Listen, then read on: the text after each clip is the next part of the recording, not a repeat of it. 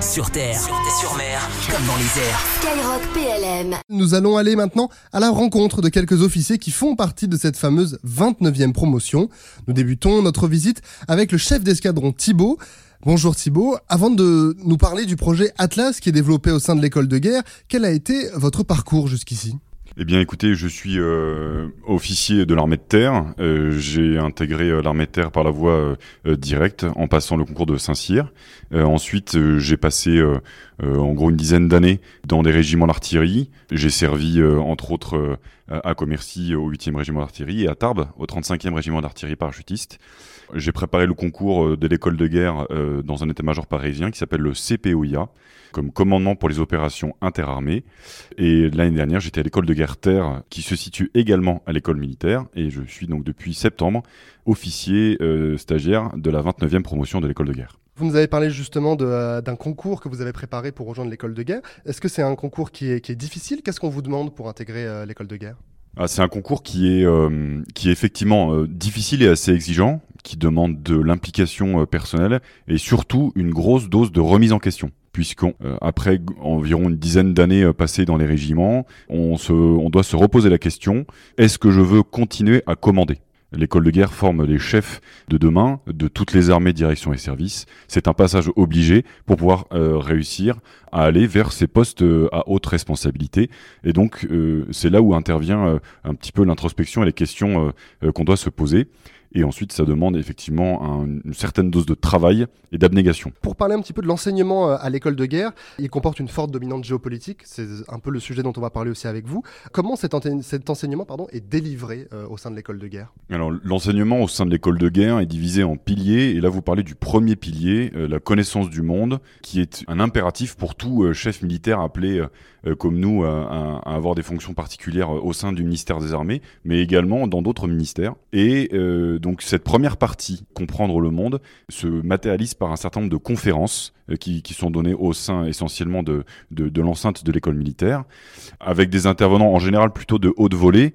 Euh, par exemple, on a euh, un partenariat avec l'Académie des sciences, on a certains professeurs, notamment de Sciences Po, qui viennent nous, nous, nous, donner des conférences, donc quand même des, des gens d'un certain niveau. Et en fait, l'objectif est de comprendre le monde euh, qui nous entoure, essentiellement euh, euh, au travers de, de biais économiques, mais également sociétaux et bien entendu géopolitiques.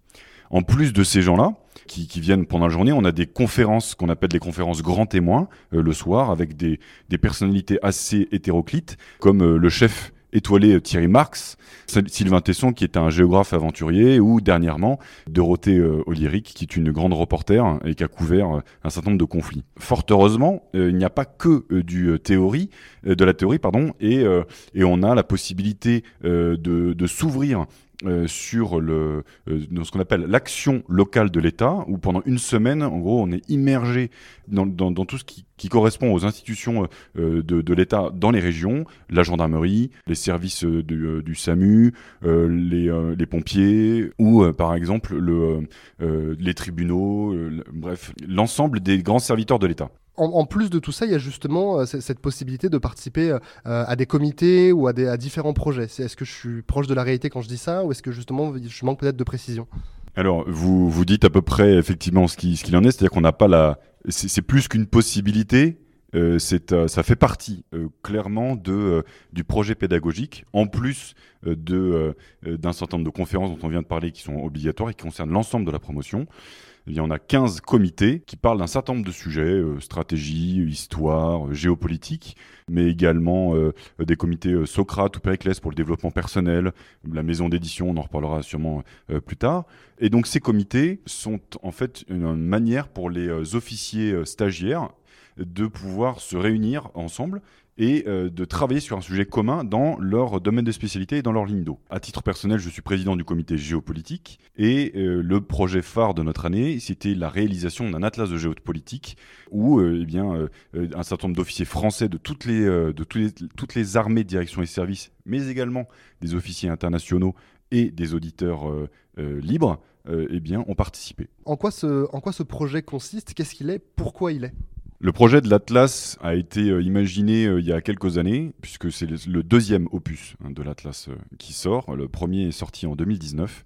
Et il avait comme objectif de montrer, euh, en sortant un petit peu de la sphère militaire, que les, justement les officiers stagiaires de l'école de guerre étaient capables de penser un petit peu le, monde qui les, qui entourait. C'est une, une voie particulière, une voie un peu originale pour expliquer que eh bien, la géopolitique n'est pas simplement réservée à des, euh, euh, des structures particulières spécialisées dedans, mais que nous, militaires, qui vivons tous les jours les conflits, puisque nous sommes le bras armé de la nation et nous sommes présents sur tous les territoires euh, d'opération, qu'on soit de l'armée de terre, de la marine nationale, euh, de l'armée de l'air et de l'espace ou des autres directions euh, et services, eh bien on est là, on a une certaine expérience et donc une certaine légitimité pour pouvoir parler de, ces sujets. En plus de cette expérience et de cette, euh, de cette légitimité, eh bien on s'appuie sur les cours dont je vous ai parlé juste avant, euh, qui nous nourrissent énormément. Et enfin, eh bien vous rajoutez une bonne dose de travail et ça donne cet atlas qui fait un petit peu moins de 200 pages qui a pour objectif d'être un, un plus, plus imprécis qu'une encyclopédie. Objectif, c'est de dire, ok, sur tel,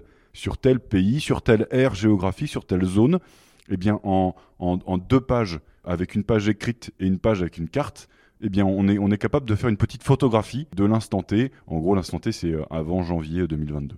Cet, atlas, comme vous venez de, très bien le présenter, il fait partie des éditions de l'école de guerre. Mais du coup, ça veut dire qu'il y a même une maison de l'édition euh, interne ici à l'école de guerre? Effectivement, il y a, une, maison d'édition de l'école de guerre.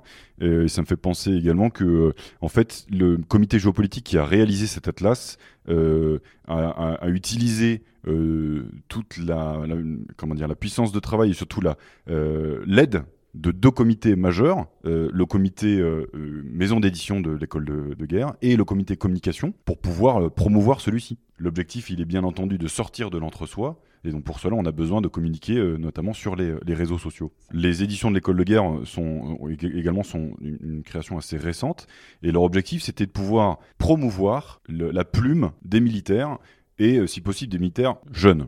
Est-ce que vous pouvez nous, en, parler un petit peu du travail que vous menez comme ça euh, au sein du comité euh Bien sûr. Alors comme je vous disais, c'est le deuxième opus hein, de l'Atlas. Donc on est parti euh, de l'existant, c'est-à-dire l'Atlas de 2019. C'était l'ambition de mettre à jour, hein, parce que c'est quand même un travail vraiment conséquent. Donc on, s'est appuyé sur le, travail qui a été réalisé sur ce premier Atlas, sur le travail de nos prédécesseurs également, de la promotion précédente, qui malheureusement n'ont pas pu sortir à cause du Covid cet Atlas, qui ont été bloqués en gros à moitié du travail. Donc nous, nous avons poursuivi ce travail et on se sert, on, s'est servi donc comme on vous a dit de notre expérience, de nos cours, mais également des regards croisés permis par l'apport d'officiers internationaux qui euh, ont bien entendu amené une réelle plus-value. Il y a un, chapitre dans euh, cet ouvrage qui parle euh, euh, du trafic de drogue entre l'Amérique du Sud et l'Europe, notamment la France. Il a été rédigé par un, officier colombien. Le chapitre sur, sur, le Liban a été écrit par un, un comment dire, mon vice-président qui est officier de l'armée libanaise aussi. On pourrait continuer comme ça. Donc ces fameux regards croisés ont, été une, véritable mine d'or pour nous. Et ensuite, le rôle ensuite du président de comité notamment, c'est d'essayer d'assurer une cohérence pour que, en fait, ce qui a été écrit par un collectif, eh bien, puisse paraître comme étant quelque chose d'assez lissé, si vous voulez, qu'il n'y ait pas de, grosses différences dans la forme. Euh, et ça, c'est aussi un métier passionnant. Et après, bien, il a fallu se rapprocher d'une maison d'édition, comme on dit, d'écoles de guerre, et puis d'imprimeurs, de cartographes, de, euh, de euh, maquettistes, de relecteurs, enfin bref. Alors, sans parler euh, peut-être de ceux qui étaient présents l'année précédente et qui n'ont malheureusement pas pu le sortir, mais dont euh, vous avez pu récupérer les, les, travaux pour, pour les mettre à jour. Cette année, vous, dans cette édition, vous êtes dans ce comité, pardon, vous êtes combien à travailler euh? On est grosso modo une vingtaine, entre 20 et 25 sur, sur, cette, sur ce projet-là à qui euh, cet atlas s'adresse, à, quel type de public il s'adresse et surtout quel type de public peut se le procurer? Alors cet atlas est euh, à destination de tout le monde, euh, même si bien entendu il y a, on en reparlera juste après, des, des on va dire des, des publics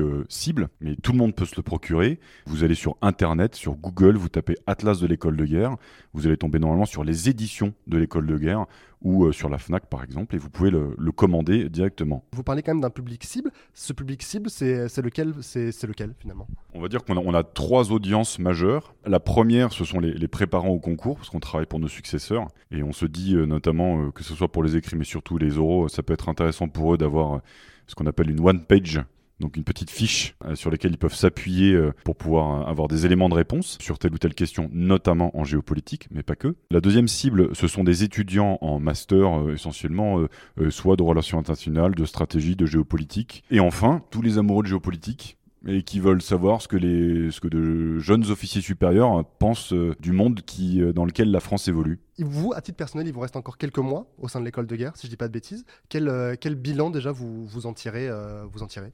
Moi, j'ai trouvé que c'était une année vraiment dense, très riche. Si j'avais quelque chose à retenir de cette année, euh, je penserais euh, essentiellement à la chance qu'on a eu de pouvoir rencontrer euh, énormément de, personnes différentes. Moi, en tant qu'officier de l'armée de terre, j'ai pu côtoyer donc des officiers de toutes les armées, directions et services, mais également beaucoup d'officiers internationaux. Il y en a quand même 85 dans, la promotion, c'est quand même vraiment conséquent. Et enfin, également des auditeurs libres, qui sont un peu plus de 40, et, l'ensemble de ces personnes qui sont présentes au jour le jour vous permettent de découvrir euh, énormément euh, sur vous, mais également sur, sur les autres. Merci Thibaut et bonne continuation. Sur terre, sur mer, comme dans les airs. Skyrock PLM